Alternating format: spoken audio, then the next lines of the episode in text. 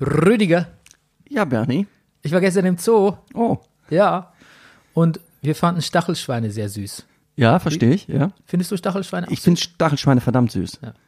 Kam allerdings dann, kurz danach sind wir ins Panda-Haus, wo ich so noch nicht war. Und Pandas haben natürlich innerhalb von kürzester Zeit den Stachelschweinen den Rang abgelaufen beim Thema Sweetness. Okay. Und da habe ich aber was erfahren, Rüdiger. Und zwar hat mir jemand erzählt, ähm, der so eine Zooführung mit seinem Kind bekommen hat, so eine Intensivführung Ja. mit äh, auch in Gehege rein und füttern dürfen und so. Zu den Pandas durften die nicht rein, weil Pandas gehören zu mit den bösartigsten Tieren. In Wirklich? So Zoo. Wirklich? Ja, they're bad to the bone. Das überrascht mich.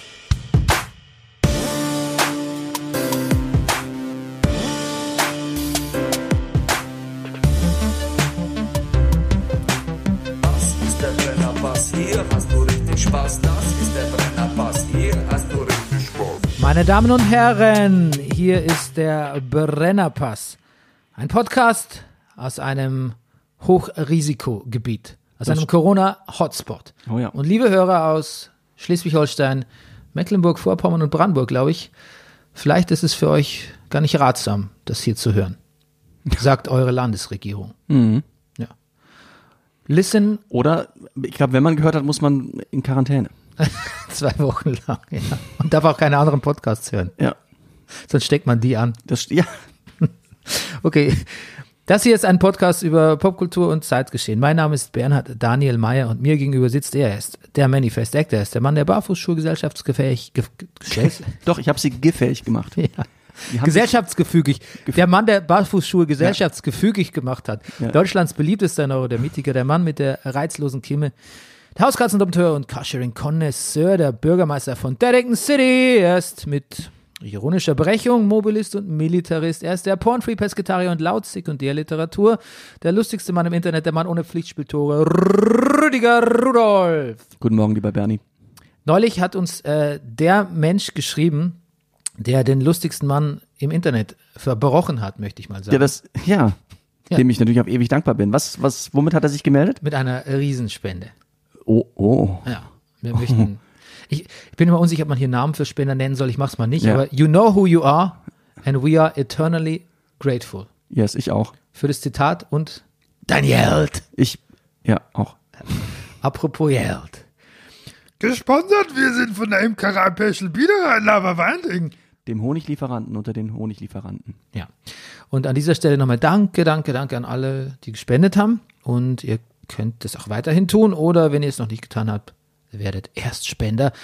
Denn der Brennerpass funktioniert mit eurer Unterstützung und mit unserer. Ja. Ähm, ihr könnt euch melden bei, über PayPal bei bernie.meier at gmail.com und unter derselben Adresse gebe ich auch meine Kontodaten raus. Ja. Du, ganz kurze Anekdote zu PayPal. Ja. Ich habe heute Morgen mit Google Pay meinen Kaffee bezahlt bei Andrew. Und dann macht es, du hältst ja nur das Handy dran, dann macht es bling. Dann hat Andrew gesagt, es gibt Leute, die haben mittlerweile nur dieses bling auf dem Handy. Und die hältst du dran, dann alle Gastronomen denken, man hätte bezahlt, aber haben die gar nicht. Die machen nur bling. Die haben eine Bling-App. Die haben eine Bling-App. Ist das nicht? Wow, das ist perfide. Das ist perfide, oder? Ja. Weiß ich, ob das funktioniert. Ob das Andrew, vielleicht ist auch nur eine Geschichte von Andrew, aber es, genau. Ich find's bösartig. sehr, it's, it's very, very evil. Evil. Wie die Pandas. Wie die Pandas. Panda-Evil. Panda macht auch bling. Das heißt, du, es heißt nicht umsonst Pandemie. ja, und Kung Fu Panda. Das gut. stimmt. Da hättest du vielleicht eine Sekunde warten können, bis du auf meinen Pandemiewitz einen draufsetzt, weil ich fand, der war nicht so Ach, schlecht. jetzt sei, der ist sehr gut. Jetzt sei doch nicht. Jetzt, Naja, aber, aber da, weißt du, das muss ich immer wieder, ich muss es schon mal feststellen, weil ich honoriere deine Witze, ich, ich lache, ne, damit der Zuschauer, also ich, sie amüsieren mich ja ernsthaft, aber ich ge- gebe ihnen auch Raum zum Atmen. Äh, weil sonst hat ja niemand was davon. Wenn jemand erkennt, hier, Zäsur, Witz von Rüdiger, honoriert man so. Also es ist auch eine Frage des äh, Timings, weißt du, der, des, ähm, Achso, du willst keine Witze von mir zulassen in dieser Sendung. Du willst sie quasi aus der Sendung rauszensieren. Dann ist natürlich deine Methode genau richtig. Ja. Ja. Das wollte ich mal sagen. Das, ja. Das, äh, da, ist, da, ist, da ist noch Luft nach oben, finde ich. Im, im, im, im, im Honor Honorationsdepartment von Bernie Meyers Witzen. Jetzt guckt er ganz betrübt, der Rüdiger. Jetzt müssen wir mit der Sendung weitermachen, sonst zetteln wir hier noch einen Disput äh, eine, äh, vom, vom Zaun. Vom Zaunzetteln, glaube ich, sagt man, sagt man nicht und stimmt auch nicht. Ähm, unser Thema heute, ach so, zu PayPal fällt mir auch noch was, äh, zu Google Pay fällt mir auch noch was ein. Ähm, mein Sohn hat irgendwie zum Geburtstag so Gutscheine für den Google Play Shop geschenkt bekommen. Is that a thing now? Macht ihr sowas? Kauft man da Dinge? Ist das, sowas wie der? Ist In das der Tat, also ich, mein Sohn war eingeladen auf einen Kindergeburtstag und äh, war etwas betrübt, als wir ihm das nicht erlauben wollten. Er hat den, den Kindergeburtstag? Hm? Den, was wolltet ihr Nee, nicht erlauben? Kindergeburtstag, das Geschenk. Er, er wollte ein Geschenk mitbringen aus dem, also einen Gutschein für diesen, ich weiß jetzt nicht, ob es der von Google war oder, oder, oder, ich glaube, es ging, also es ging, glaube ich, sind wir schon fast beim Thema, online spielt äh, so, so, so eine Mitgliedschaft. Und haben wir gesagt, nee, das wollen wir nicht und haben stattdessen ein Buch besorgt und dann ist er voller Sorge zu diesem Geburtstag gegangen, ob ein Buch cool genug ist. Ja. Ja, da sind wir tatsächlich fast, fast beim Thema. Ähm, was mir bei diesem, ich kann ja erst seit kurzem mit diesem Apple Pay zahlen. Vorher hat es die Raiffeisenbank nicht ermöglicht. Ähm, und was mir jetzt auffällt, ich mache das jetzt natürlich sehr oft und bin, es fängt an, dass ich vergesse, wie mein, wie meine äh, EC-Karte, wie der PIN lautet. Ah, Weil ich es natürlich nicht mehr benutze jetzt. okay. Das ist eine, it's, it's a danger. Aber ähm, ja, ich wechsle jetzt, ich wechsle mich jetzt ab. Ich habe auch tatsächlich das Gefühl, meine EC-Karte ist ein bisschen traurig, dass ich sie nicht benutze. Meine, ja, Weißt du? Ich, ich glaube, ich auch. Ich habe jetzt eingerichtet auch dieses Sparkassenbezahlding. Jetzt werde ich, glaube ich, die Karten ein letztes Mal einscannen und dann brauche ich die nie wieder. also du willst auf die Karten verzichten dann? Eigentlich nicht. Aber ich, ich wollte auch die neue App ausprobieren. Ja, das auch. Hm. Ich bin Late, late Adopter. Apropos Late Adopters. Heute unterhalten sich zwei alte Männer, zwei alte weiße Männer über Social Media. Ja. Und äh, wir haben dazu zwei Hausaufgaben erledigt. Wir haben zum einen gesehen David Finchers äh, Film The Social Network und Rüdiger. Und äh, The Social Dilemma. Ja, das Die Talk of the Town Dokumentation auf Netflix. ja, das Social Network ist von 2010. Das Social Dilemma ist von 2020. Zehn Jahre. Okay, wir haben Fake-Hörerpost bekommen. Oh, von Ja. wem? Damian Schlotterbeck aus Oberhausen. So eine Mischung aus, aus Hermann Hesse und wie heißt der Autor von Sams? Der ist ja nicht vor kurzem gestorben? Ja, Keine, keine Ahnung. ja. Hm. Aber genau, reicht schon. Ja, aber der heißt so der Mann, ich kann nichts dafür. Ja. Fake-Hörerpost heißt nicht, dass die Namen erfunden sind. Oder doch, wer weiß. Der fragt auf jeden Fall, hört mal ihr beiden, was war eigentlich, Entschuldigung, was war eigentlich eure Lieblingseissorte diesen Sommer? Das ist, das, das sind die Fragen, mit denen wir uns, glaube ich, also mit denen wir uns sehr gerne beschäftigen, Ja. ähm, mit denen wir uns aber, glaube ich, nächste Woche beschäftigen können. Ja, warum? Jetzt am Samstag, wir machen am Samstag. Wollen wir, haben wir nicht ein tolles neues Thema, Bernie? Wollen wir nicht über Süßigkeiten auch reden? Achso, ich dachte, wir sprechen über AIDS. Jetzt am Samstag? Oh Gott, das, ich glaube, wir müssen uns noch absprechen. Wir müssen es noch absprechen. Okay, wir reden über AIDS oder über Süßigkeiten und haben das Thema AIDS eigentlich jetzt schon völlig entwertet. Gut. Ähm, na, die Ansage war Samstag Nachmittag. Der nächste Brennerpass kommt nächsten Samstag am 10. Oktober nachmittags, weil du nächste Woche in Bayern bist. Ja. Und dann machen wir so ein Thema, hast du gesagt, so wie unsere Lieblingssüßigkeiten. Ja. So steht's bei Slack, mein Lieber. Ähm, gut, aber du, auf, mir fallen auch schlimme AIDS-Witze zu Süßigkeiten. Aber ich, nee, pass auf, wir, äh, nee, Süßigkeiten, Eis, pass auf. Eissorte. Eissorte. Ich, darf ich auch eine Eismarke nennen? Ja, natürlich. Weil ich weiß, Bernie, du magst cremiges Eis. Und wenn man Eis zu Hause isst, ich finde, es geht wirklich hier, gerade auch in Berlin, wo man es auch kriegt und wo es auch hergestellt wird und regional ist. Ich finde Florida-Eis ein Knaller. Das ist schön, dass du das sagst. Ja. Ich habe, ähm, es gehört auch zu meinen Favoriten. Es Ja. wird knapp geschlagen von Flutschfinger diesen Sommer. Das war, ein- das war Summer of Flutschfinger bei mir. Ja, ich Aber weiß. Ich erinnere mich an einen Tag, wo du, glaube ich, vier Stück gegessen hast. Drei. Drei, gut. Drei. Drei. Aber äh, Florida Eis, ich gebe dir recht. Mhm. Was es leider nicht mehr gibt, ist dieses Florida Eis Pistazie. Das finde ich nirgendwo mehr, weil das hat mich an das Pistazienaroma meiner Kindheit erinnert. Das ist eine zweite Sache, die ich über dich weiß, die du so gerne magst. Pistazieneis. Also In den Pistazien- guten Münchner Eisdielen. nee, nicht Münchner. Ja, Nein? Nee, in Ah. italienischen. Itali- in, Mün- in München war ich nie als Kind. Ah, okay. Also eigentlich so gut wie nie. Verstehe. Und Pistazie gab es bei uns lange nicht in den Eisdielen. Und das Ja. habe ich dann in Italien entdeckt, im Italienurlaub, in Bibione. Oh. Und da hat es noch so ein bisschen künstlich geschmeckt. Nicht so nussig, Mhm. sondern halt, ja, also hatte so einen Waldmeister-Touch noch. Ja, Und das mochte ich gerne. Und das habe ich wiedergefunden bei Florida Eis Pistazie. verstehe. Also ich, Florida Eis, Welche, welche Sorte? das ist, ich komme dazu, das ist, ich, wir schicken manchmal wenn uns abends der Brast überfällt und wir richtig Bock auf Eiscreme kriegen, schicken, ist unsere Tochter mittlerweile groß genug, als dass wir sie zum Supermarkt schicken können. Und bei Florida Eis muss auch nicht lange überredet werden. Ähm, manchmal lassen wir ihr dann freie Wahl bei dem, was sie kauft. Und sie hat Sorten mitgebracht, wo ich erst dachte, hm, ich glaube, es ist nicht so mein Ding. Aber dann letztendlich, Banane ist großartig. Florida Banane. Oder Kokos. Fantastisch. Oder auch Aprikose. Es gibt eine, Selz es gibt eine Mischung in einer Packung, so bei den kleinen Packungen. Aprikose-Joghurt, glaube ich. Sehr gut. Da würde ich jetzt auch spontan sagen, not my kind of thing, Ja. aber äh, ich lasse mich gern vom Gegenteil überzeugen. Deshalb erwähne ich es, ja. Ja, Banane finde ich üb- übrigens immer sehr gut. Ja. Okay, wir kommen zu den äh, News der Woche. Ja. Ähm, So, ich dachte, das wären die News der Woche gewesen. Nein. Entschuldigung. ähm, kommt darauf an, was man für News gerne hört. Die guten Ice-News oder die, die sch Mhm. Die, schlechten die News? eisigen Bad News. Die Panda-News aus Amerika. Ähm, das TV-Duell hat stattgefunden. Das ging fast ein bisschen unter nach dieser, nachdem Donald Trump dann an Corona erkrankt ist, aber ich finde, das kann eigentlich nicht sein. Hast du es gesehen? Ich habe, ja Moment, ich habe gesehen, nein, ich habe ich hab die erste Viertelstunde gesehen und habe dann noch mal eine zehnminütige Zusammenfassung gesehen. Okay. Ich habe die ganzen 90 Minuten gesehen. Und zwar nachts und live. Bravo. Ja. Und du hast mir geschrieben, du hättest danach nicht schlafen können. Nee, Bernie, warum konntest du denn danach nicht schlafen? weil es so aufwühlend war. Ja. Weil es so, ja, weil es so, weil es so, die, ähm, eine, eine CNN-Moderatorin hat es eine Shitshow genannt. On air. It was a Shitshow. Und ähm, Direkt im Anschluss? Ja, vielleicht Ja. mit ein paar Stunden Verzögerung. Ach so, okay, ich, ja, ja. Ich weiß es nicht. Nee, ich, mich interessiert nur, ob das so eine direkte Reaktion war, die so aus ihr rausbrach oder. Vielleicht, ja. Ja. Ich, das habe ich wiederum nur in der Zusammenfassung gesehen. Ich, ich fand es tatsächlich einfach so, ich, ich fand es, ja, jetzt komme ich wieder mit meiner alten Etikette. Ich finde, dass so ein bisschen die Etikette da gefehlt hat, ist, also eine fehlende Eti- Etikette Etikette ist putting it mildly. Ähm, ich finde, unsere Gesellschaft geht so ein bisschen aus dem Leim oder die amerikanische zumindest irgendwie. Das hat sich an diesem TV-Duell gezeigt.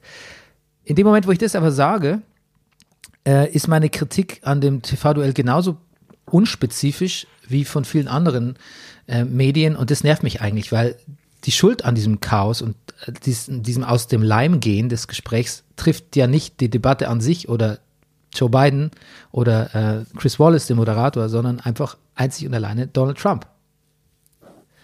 Der Mann, der Mann hat einfach überhaupt keine Manieren. Und jetzt sagen natürlich manche, Joe Biden hätte sich nicht hinreißen lassen sollen zu so Sprüchen wie, ähm, bei dem Clown kommt man ja nicht zu Wort oder quit yapping man oder was auch immer er. Er hat sich ja Will tatsächlich, you sehr, shut up, man? ja, hat sich ja tatsächlich sehr despektierlich geäußert. Und zum einen muss ich aber sagen, es ist natürlich sehr schwer, da die Kontenance zu behalten. Man könnte sagen, vom designierten US-Präsidenten könnte man es erwarten.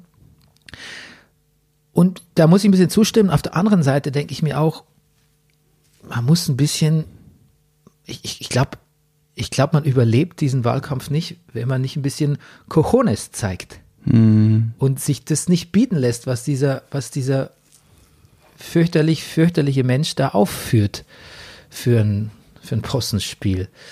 Ähm, meine, wie sahst du das? es, ich meine, es ist doch verrückt. Einerseits, einerseits haben diese TV-Debatten Tradition. So, es hat es schon immer gegeben und, und natürlich hat man sie immer unterbrochen und, und aber es, es gibt das, es ist Teil der amerikanischen Demokratie, es steht in der, in einer guten Tradition. Gibt's ja bei uns auch. Ja, genau. Aber ja, komisch, ne? Ich verbinde das trotzdem immer mehr mit US-Wahlkampf. Vielleicht, weil die, weil die bei uns immer so kuschelig GroKo-mäßig sind. Ich weiß es nicht. Ähm, trotzdem hat man, guckt man sich das an und denkt, verdammt nochmal, wie hat Donald Trump das geschafft, alle so auf seinen, so das an, so an sich ranzuziehen? So, man hat so das Gefühl, es ist, er, wirkt ja, so furchtbar er ist, hat man das Gefühl, guckt man sich das an und denkt, er ist, er ist der Stärkere hier. Er ist so, ist, man hat, er hat den beiden so auf seinen Home-Turf gezogen, so. Es ist so, Im Ernst, das hast du gedacht? das habe ich gedacht. hast? Ich finde, es wirkt wie ein Heimspiel. Ja, es steht zumindestens. Biden fängt an zu stottern. Biden fängt an zu stottern und er ist relativ, er ist, er ist widerlich und abstoßend, aber er fühlt sich seiner Sache insgesamt sicherer als Biden. Nein, Rüdiger, da, also es, das ist auch, auch gar nicht die Pressereaktion gewesen, nicht, nicht in Amerika zumindest. Okay. Man hat, eh- also und ich habe es auch nicht so gesehen. Man hat eher gesagt, dass Trump wirklich überhaupt nicht die geringste Ahnung hat von, von wovon er spricht. Ja, aber das Null wissen wir doch. Das wissen wir doch. Ja, aber auch Ramble tatsächlich und auch sichtbar, sichtbar aus dem Konzept gebracht wurde. Während Biden stottert halt ein bisschen, aber Biden wirkte tatsächlich, also ma- manche Medien haben gesagt, he's mopped the floor with Trump. Also Okay. ich will dir deine Reaktion Aber du, gar du, ich, gar ich, nicht, gar ich habe die, erste- ich hab die ersten zehn Minuten gesehen. Okay. Also das, also das ist nicht, zumindest nicht das, was so äh, das allgemeine Echo auf diese Okay. Debatte. Bei uns ist es tatsächlich so, ähm, das, das mir der Unterschied in der Berichterstattung ist mir aufgefallen, dass man in Deutschland tatsächlich schon so gesagt hat, Joe Biden, seine üblichen Verhaspler und unsicher und sonst irgendwie. Aber ich glaube, die Wahrnehmung von Joe Biden ist ein bisschen andere in Amerika tatsächlich. Also ich glaube, dass, dass man dem das nicht so übel nimmt, dass er sich verhaspelt und dass dann auch ähm, ja, dass man das, dass man das mehr hinnimmt, wie halt so ist und dass er halt auch schon ein bisschen älter ist und aber dass er durchaus so eine, du hast es ja gesehen an dieser Jim Carrey Parodie, die du mir geschickt hast, Ja. Saturday Night Live. Wie er, Ja. Da kommt Biden ja als, als äh, Shoot from the Hip Cowboy rüber. Ist dir das, ist dir das nicht aufgefallen, wie, wie er da reinkommt und so total tough, so Cowboy und so, hey, hey, ich zeig's dir, Mann. Ja, das ist zumindest, das versucht er. So, okay, Corral-mäßig. Ja. Shootout okay Corral, das, das versucht, ja, aber so war tatsächlich auch die Wahrnehmung so ein bisschen, dass das, dass das Trump schon ein bisschen gezeigt hat Ja, das erstaunt mich. Okay. Debatte. Und so haben, glaube ich, auch tatsächlich so ein bisschen die Umfragen das ergeben, dass das, ähm, ja, und sagen wir es mal so, platt Sieg war für Biden. Aber interessant, dass du das ganz anders gesehen hast, dass Hm. du tatsächlich auch der Mythos Trump sich für dich noch nicht dekonstruiert hat mit dieser Natürlich Debatte. hat sich der für mich dekonstruiert, Bernie. Darum geht's doch gar nicht. Doch, aber, Aber es hat doch, aber es hat mir nichts Neues gezeigt. Also Ja, was heißt, de also aber du siehst immer noch die Stärke in ihm. Und dann, nee, ich finde ihn, ich finde ihn ein Bully. Ich finde ihn ein Bully. Also Ja. das ist so, als würde ich sagen, was ich was. Nein, ein, er ist ein furchtbarer Bully und deshalb ist er für mich überhaupt nicht stark. Ich sehe überhaupt keinen Leader in ihm oder irgendwas oder was Wählbares. Trotzdem in diesem Duell, in dem, um was es da, das Spiel, was er spielt, hat er aus seiner Sicht, glaube ich, fühlt er sich stark und, und, und empfindet sich als Gewinner. Ja, aber, ja, genau, das meine ich. Aber du hast ja auch, du, es für dich steht es nicht als Kritik an dir. Ja. Du hast ihn auch als Gewinner gesehen in der Debatte. Und das ist ja interessant. Weil wir, wir fragen uns ja immer, wie, wie kann es sein, wie kann jemand sein, der so ups, unsubstanziell, also quasi so, auch teilweise so derangiert, in, in, in der, eine derangierte Gesprächskultur hat. Wie kann es sein, dass der überhaupt noch Wähler klar. auf sich vereint und so? Aber Ich glaube, dass das viele Leute dann, also klar, Trump-Wähler werden das sehen und denken, ja, so, er ist doch, er hat doch auf alles, guck, er hat auf alles eine Antwort. Ja, lustig. Und ich sehe das nicht Ja. mehr. Aber das, das ist ja ganz gut, dass du Ja. siehst. Dann haben wir zwei verschiedene Positionen. Ich sehe das nicht mehr. Ich sehe da einfach nur noch, ich sehe da, ich sehe da jemand nur noch nach Luft schnappen. Aber gut, ähm, wird sich natürlich auch dann ähm, zeigen, wie weit, ähm, wie weit diese Debatten einen Einfluss haben. Mal gucken, ob es noch eine weitere gibt. Ja, und dann tatsächlich kriegt der Mann zwei Tage später Covid-19 Oder hat es schon. oder hat es schon und ähm, wir haben wieder eine völlig andere, wir haben wieder eine völlig andere Ausgangslage. Und jetzt Ja. fragen sich natürlich alle, Aber- nützt es dem Mann oder schadet es ihm? Was denkst du? Ich, ich weiß es nicht. Ich finde die Frage nach dem Duell auch, werden wir irgendwann, wenn Trump vielleicht Geschichte sein wird und vielleicht Joe Biden jetzt gewählt wird und werden wir irgendwann wieder zu einer Vernunft bei diesen Debatten hinkommen oder zu einem, wo wir zwei Kandidaten miteinander debattieren sehen und wir denken, okay, hier sehen wir zwei wählbare Leute, hier sehen wir eine interessante Debatte, wird, oder ist das, oder ist das, ist das, ist das, was wir da gesehen haben, die Kulmination, der Endpunkt von etwas, einer Entwicklung und man fragt sich, ob wir was ganz Neues brauchen. Ich, Es ist auch lustig, dass wir von wir reden. Ich meine, wir sitzen ja auch hier und gucken uns, ich weiß nicht, ob so viele Leute früher sich für amerikanische Präsidentschaftsdebatten interessiert haben. Also ich glaube, man sagt ja immer, dass äh, Trump so viele Tabus gebrochen hat und es wird nicht mehr so ganz rückgängig zu machen, machen zu sein. Also quasi so wie er, ja, ver, ver, teilweise die Verfassung mit Füßen tritt oder auch, ja, so, so Sachen unterwandert wie dieses TV-Duell. Und ich denke mir, da wird es eine Gegenbewegung auch wieder geben. Zu so einer Rüpelei wird es auch eine Rückkehr zu, zu höflicheren und besseren und gemäßigteren Strukturen wieder geben. Ähm, weil so, so ein Hin und Her, so funktioniert die Gesellschaft an sich, denke ich. Und au außerdem bin ich optimistisch und äh, denke einfach, man muss, man muss so Leute in ihren Extremen erstmal gesehen haben, um zu wissen, wie man es, wie es halt dann nicht mehr sein darf irgendwie. Übrigens, das hast du ja auch mitbekommen, dass er gesagt hat, äh, Proud Boys, stand down Ja. and stand by. Nachher hat er gesagt, Stand back, ne? Stand, ja. stand by. ja. Stand back and stand, nee, ja, Stand genau. down, glaube ich, hat er gesagt. Also Ja. Mhm. haltet euch zurück und bleibt auf Bereitschaft. Ähm, dann hat er nachher gesagt, Proud Boys kenne ich nicht. Mhm.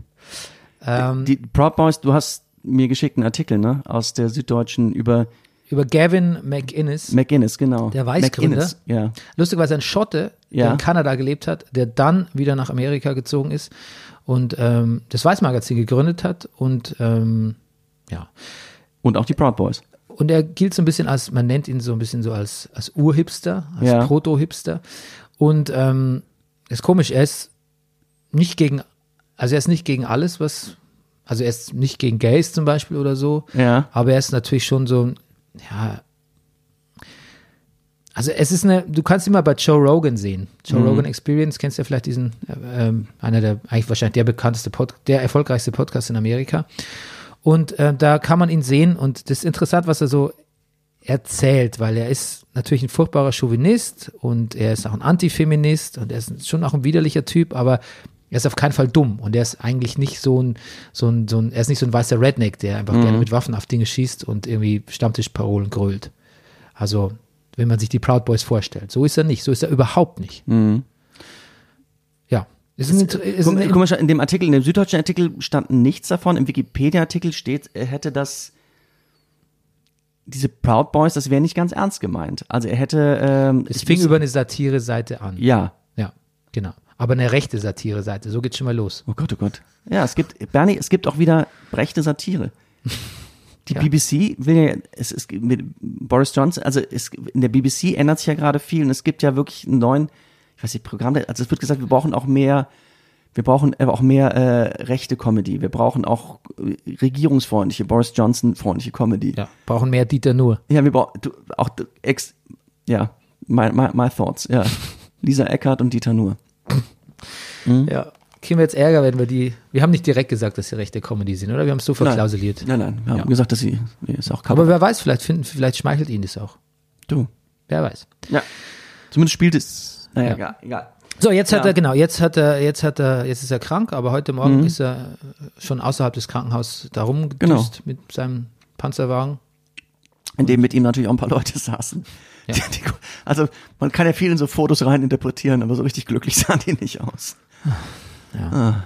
Ja klar, Und- natürlich so. Ja, da kann man jetzt natürlich aber auch wieder einen eine, einen Survival-Mythos draus stricken, oder? Das, das für, also es muss, oder er hat angekündigt, es muss demnächst ein neues Video geben. Er hat schon gesagt, er hätte sehr viel gelernt jetzt für Covid. Nicht so wie man, er hätte auch in der Schule sehr viel gelernt, aber so was er da jetzt gelernt hat in diesen Tagen der Krankheit, ähm, das wäre also, das er hätte wirklich was gelernt, nicht aus Büchern, sondern er hätte von Covid gelernt und ich bin sehr gespannt, was da jetzt kommt.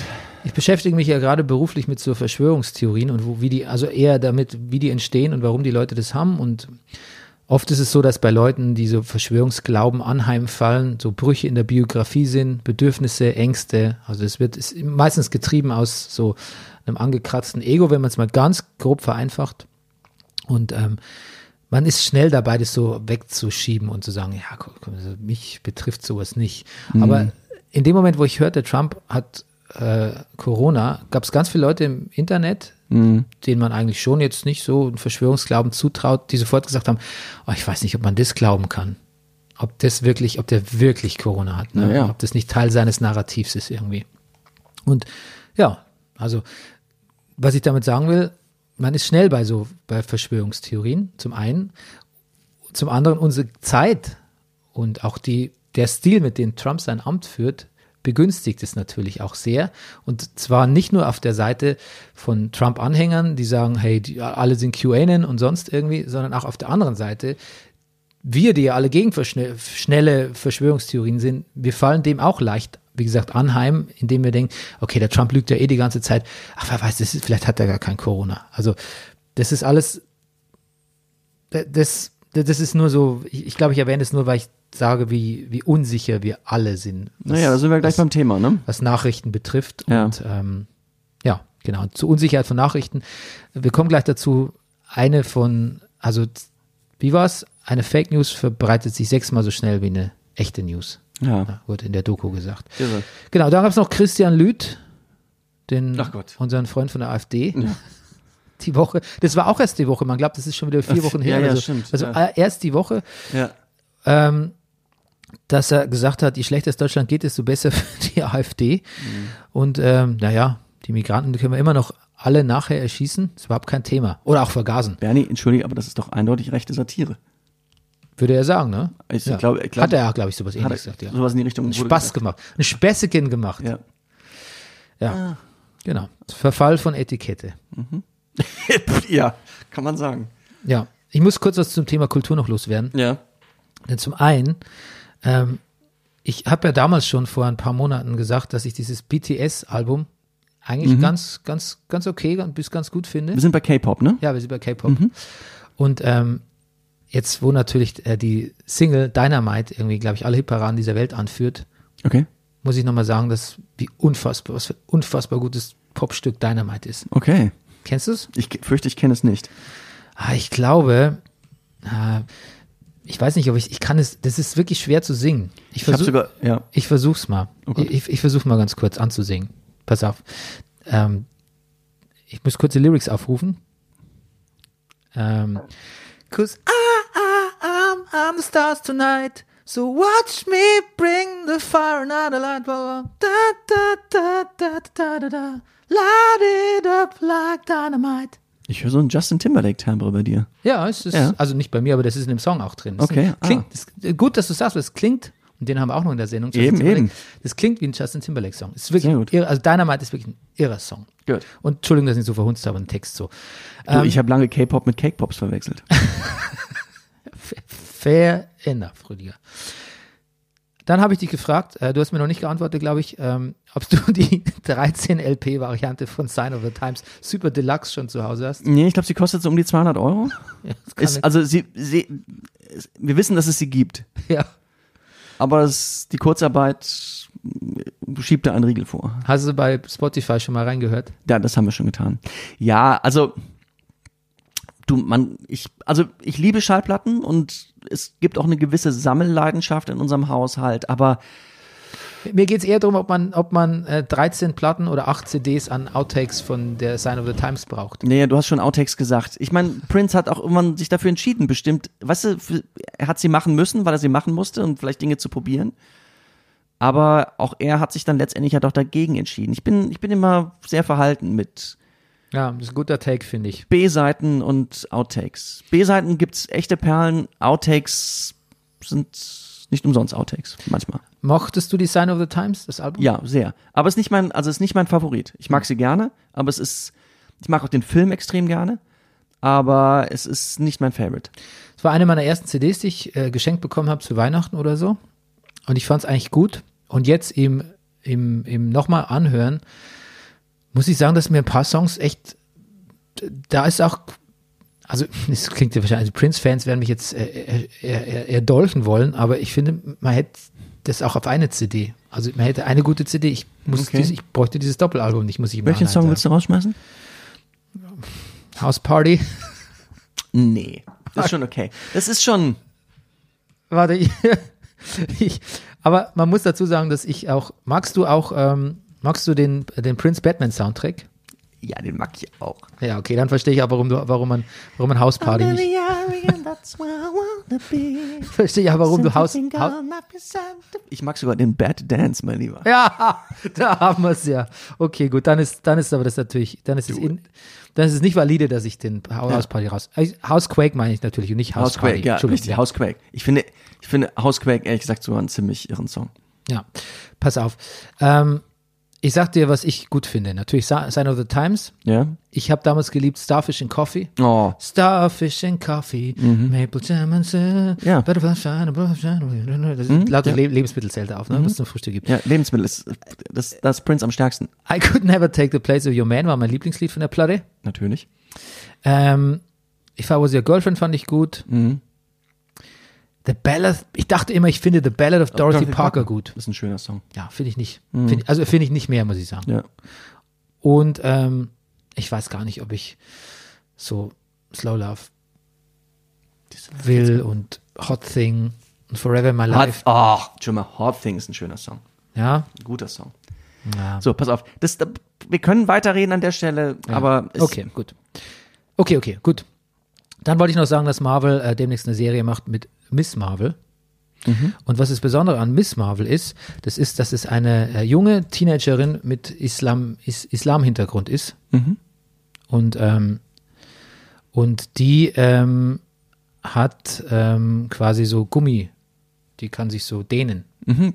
Dehnen und so Kraft. Ich, Ja, es ich ist wollte gerade irgendwas mit Elastigirl sagen, aber ja. Miss Marvel Kamala Khan. Also nicht die Carol Danvers, die alte Miss Marvel, Captain Marvel, sondern Kamala Khan. Okay. Eine Pakistani-Amerikanerin äh, mit Islam-Hintergrund und ähm, Teenager-Problemen und quasi ein neues wichtiges Mitglied der Superhelden-Gilde seit äh, der Marvel kommt- seit, seit zehn Jahren oder so. Und was für, mit was für einem Format werden wir beglückt? TV-Serie soll kommen. TV-Serie. Unbekannte Darstellerin bisher Aha, und ähm, guter Move von Marvel. okay. Guter Mal. Nase mal wieder vorn vor, DC. Okay, gut. So, jetzt aber zu unserem Thema der Woche. Social Media. Social Media. Wir haben diesen, wir fangen mal an, wir fangen mal an. Wie, So, wie wollen an? wir jetzt die Sache aufmachen? Ja, pass auf, ich habe, soll ich meinen Plan dir vorstellen? Na, stell mal vor. Ich wollte fragen, wie, erstmal analysieren, wie nutzen wir beide Social Media? So rum. Gut, wir kommen. Oder wir können auch mit dem Film anfangen. Also, nee, lass doch über uns kommen. Okay, gut. Wir haben uns kennengelernt über MySpace. Da geht's schon mal los, ne? Okay. Ja. Können wir jetzt eigentlich schon nach Sendung Das aufhören? eigentlich, Ja. eigentlich kann man damit schon nichts mehr gegen Social Media sagen. Nee. Ja, Ja, aber MySpace war auch wirklich noch anders ja. als Art, natürlich. Ja, aber es war meist, was, Haben wir in dieser Doku, sehen wir irgendwelche MySpace-Leute eigentlich? Nee, ne? nee. Das ist MySpace ist schon irgendwie. Genau, also Bernie, um das vielleicht zu formulieren, das haben wir bestimmt auch schon tausendmal gemacht, aber äh, Bernie hat mal produziert für MySpace äh, eine, eine Webserie, Kafka versus the Web, Ja. mit Markus Kafka und im Rahmen dessen hat er immer einen MySpacer der Woche gebraucht. Und Ja. so war unser erster Kontakt äh, auch wieder über das Café hier in der Ecke, dessen Namen ihr mittlerweile auch alle kennt. Über Andrew kam dann äh, die Verbindung zu, zu, also wir beiden wurden miteinander connected und ich war mal MySpacer der Woche. und ich habe gedacht, jetzt habe ich gedacht, jetzt jetzt geht's aufwärts, aber ging es auch irgendwie, aber anders als gedacht. Ja, okay. Aber MySpace war, hast du das, wie hast du das erstes intensiv genutzt? Nee. MySpace, nein. Ich habe irgendwann noch mal verzweifelt versucht, da irgendwas auch die Seite an sich irgendwie hübscher zu gestalten. Das hat mich irre gemacht und Das war nicht leicht. es war nicht so, es war, das war nicht so leicht. Das Nee. war nicht so leicht. Es, man hat so mitgekriegt, dass es wirklich Musiker gibt, die über MySpace entdeckt wurden. Das Hm. hat man irgendwie anerkennend äh, hingenommen, aber man hat schnell eingesehen, dass man selber natürlich, zumal ich auch gar kein Musiker bin, aber ähm, dass das nicht klappt. Aber ich habe gedacht, MySpace hat der Woche bringt mich nach vorne. Ja, so war der Plan zumindest. Gut, aber naja. Es gab drei Nutzungsmöglichkeiten von MySpace zu meiner Zeit, also die ich kannte. Das eine war hauptsächlich Musik von Bands auschecken. Das andere war, ähm, sich absolut schwachsinnige Sachen ins, gegenseitig ins Profil zu schreiben. Das haben mein Kumpel Tim und ich gemacht die meiste Zeit. Und das dritte war zu gucken, ähm, die, die, die Mädels, die man so kennengelernt hat, die My MySpace-Profile auszuchecken. Siehst du? Weil man hatte oft, man hatte oft teilweise keine Möglichkeit, ähm, ja, es, die, ähm, die wiederzusehen, wenn man die nur so vom, vom flüchtig kannte oder irgendwie abends aus dem Magnetclub oder sonst irgendwie so. Und dann war das so eine Art, ja, ich weiß nicht, es ist irgendwas zwischen Cyberstalking, also irgendwas zwischen nicht okay und aber irgendwie doch ganz okay, weil es ja eine Möglichkeit war, ähm, auch zu kommunizieren. Und man konnte sich ja auch so Na klar, da, aber da sind wir schon, genau, bei einem der Hauptkiller-Applikationen vom Nachfolger von MySpace ist es ja irgendwie auch Facebook und da sind wir auch bei den Filmen und, und auch bei dem Film äh, The Social Network, ja. Trotzdem würde ich gerne wissen, und du darfst mich dasselbe fragen gleich, Ja. wie du Social Media jetzt nutzt. Unterschiedlich. Also Was für Social Media? natürlich auch zu viel.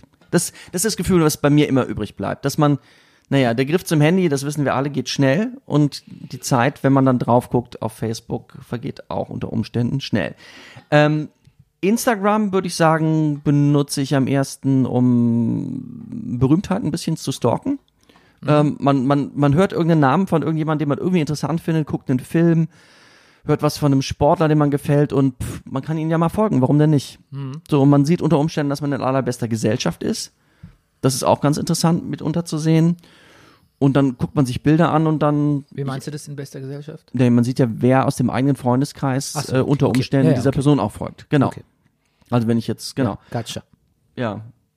Ich habe heute Morgen auch, wir sind schon wieder bei Andrew unten gefragt, wem er zum Beispiel so auf Insta folgt. Ähm, der hat auch gesagt, dem FC Barcelona. Also Fußballern zum Beispiel, Sportlern. Es ist ein bisschen, ist, Insta ist auf jeden Fall Celebrity auch. Genau. Facebook, finde ich, ist eigentlich heutzutage nur noch gut für Geburtstage und zu gucken, wer verrückt geworden ist.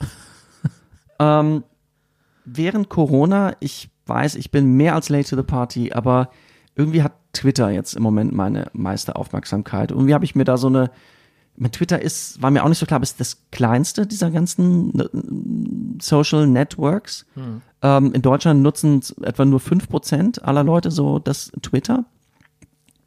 Wobei ich jetzt nicht weiß, ob es das 5% aller Leute oder 5% aller Social Media Nutzer. Ich habe diese 5% Zahl aus dem Vorwort von Jan Böhmermann übernommen, der jetzt ein Buch rausgebracht hat mit all seinen Tweets der letzten elf Jahre oder, oder den wichtigsten Tweets der letzten elf Jahre. Ähm, Twitter interessiert mich irgendwie, weil ich mir da irgendwie auch eine ganz das nächste Thema, aber die Bubble, die ich mir da geschafft habe, das interessiert mich alles, was die Leute so schreiben, in welchen Diskursen die stehen. Und ich habe relativ meinungsbestätigend wahrscheinlich folge ich den Leuten. Ich folge den Leuten, wo ich was lese, was mir gefällt. Der berüchtigte Confirmation Bias. Der Confirmation Bias, ja. Aber man liest natürlich auch manchmal andere Sachen. Und dann denkt man auch, es ist der Horror, es ist, es ist das berühmte, man liest die Sprüche, die früher Leute mit Edding an, an, an, an, an Schultoiletten oder, oder Kneipen oder Universitätstoiletten geschrieben haben. Und wenn man rausgeht, wie aus dieser Toilette, wie aus Twitter, dann existiert diese Welt eigentlich auch gar nicht mehr. Aber es gibt diese Welt. Und auch das, sie hat einen Einfluss, glaube ich. Sie hat einen Einfluss auf, auf die reale Welt. Was denkst du? Ich ähm, denke, dass die Sachen, die man, die du als hässlich bezeichnest, die du bei Twitter liest vielleicht oder so, die schocken mich nicht so, weil die kommen meistens von auch hässlichen Leuten.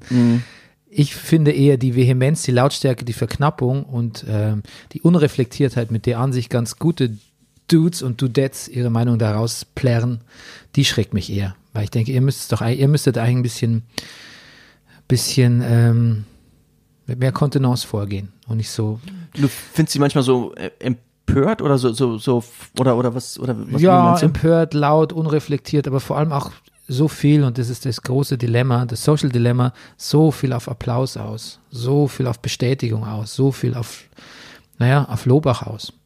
Don't get me wrong, es gibt Ja. genug Leute, also vor allem auch zum Beispiel MeToo zum Beispiel oder auch in der feministischen Bewegung, wo Ja. ich denke, da, Oder zum da, Beispiel, kannst, genau. da kannst du nicht laut genug sein, da, da muss was raus, deshalb will ich dem Ganzen auch nicht den Nutzen abstre- absprechen, aber mir persönlich ist das alles zu, zu krass. Aber ich finde, manche Leute schreiben auch, ich meine, das ist auch eine Funktion jetzt von Twitter, seit diese längeren Threads. Ich lese auch manchmal so längere Threads zu dem Thema. Also zum Beispiel, Nata immer wieder Natascha Strobel zum Beispiel.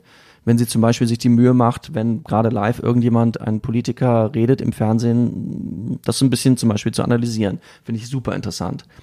Oder ähm, in der Recherche jetzt hier über die Proud Boys noch mal ein bisschen was nachgelesen. Ich, ja, den Namen vergessen habe ich längeren Thread, wollte ich eigentlich lesen über die Proud Boys.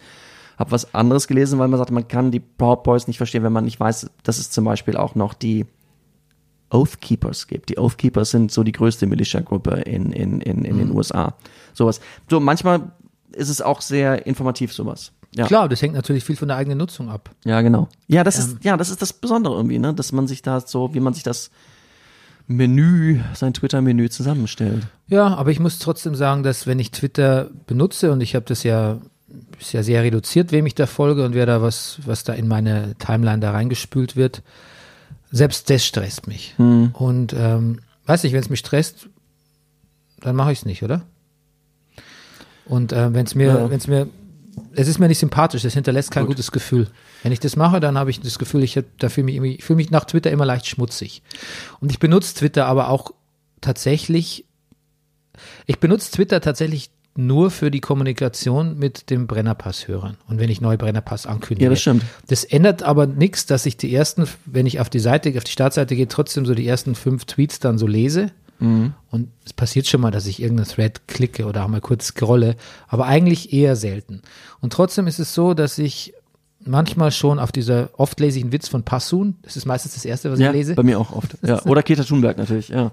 Und ähm, zum einen ist es ganz lustig und zum anderen denke ich so, oh. und ich glaube, dieses, mm, das ist eigentlich das, was mich bei Social Media oft mit am meisten stört, dass ich eigentlich in der Kommunikation vor Social Media mit Leuten einfach, ja, ich will nicht sagen, deren Schokoladenseite mitbekommen habe, aber ganz ehrlich, mir ist fast jeder meiner, fast jeder meiner Freunde lieber face to face und ohne dass ich weiß, wie er sich auf Social Media gebärdet, als ohne. Es gibt eigentlich fast niemanden, wo ich sagen müsste, wo ich sagen würde, ah, da entdecke ich eine neue Seite oder das macht mir irgendwie sympathischer oder das interessanter. Es ist fast, es ist in 80 Prozent so, dass ich sage, "Mua." Klar, aber ist, also ja, aber da bin ich vielleicht auch me mega kritisch, aber ich denke, ähm, für, also wenn ich nur von mir ausgehe, macht keiner Werbung für sich auf Social Media. Nee. Einfach, aber auch einfach dadurch, dass er vielleicht versucht, Werbung für sich zu machen. Genau, Das durch die Darstellung an sich. genau, ja. Und ich, aber ja, ist natürlich aber auch ich, ich, dem Medium vielleicht dann, darüber reden wir ja eigentlich. es ist so ein bisschen ne? so, wenn ich zum Beispiel gucke, was du so machst, dann würde ich eigentlich manchmal sagen, "Mua, Das, I Benny, don't, das, I don't know, I don't know, man. das aber dann, spüre ich. Ja, aber dann, ja, ich bin nicht gut in, in sowas Nee. zu verbergen. Aber auf der anderen Seite denke ich, mein gut, der Mann ist Schauspieler, der verdient sein Geld damit auch ein bisschen öffentlich, äh, au- auf, öffentlich zu sein und er muss ja auch sein Profil schärfen, wie man es sagt. Und dann, Bei der Follower-Schaden, ja nicht. Ja. naja, doch, aber trotzdem. Geht, Ja. Du hast ja auch selber andere Schauspieler und vielleicht mal einen Produzenten Mhm. oder Leute, die casten in deinen, in deinen Followern oder so. Das ist schon nicht unwichtig. Das Mehrere kann ich schon, casten, das, das kann ich schon gut, das kann ich schon verstehen.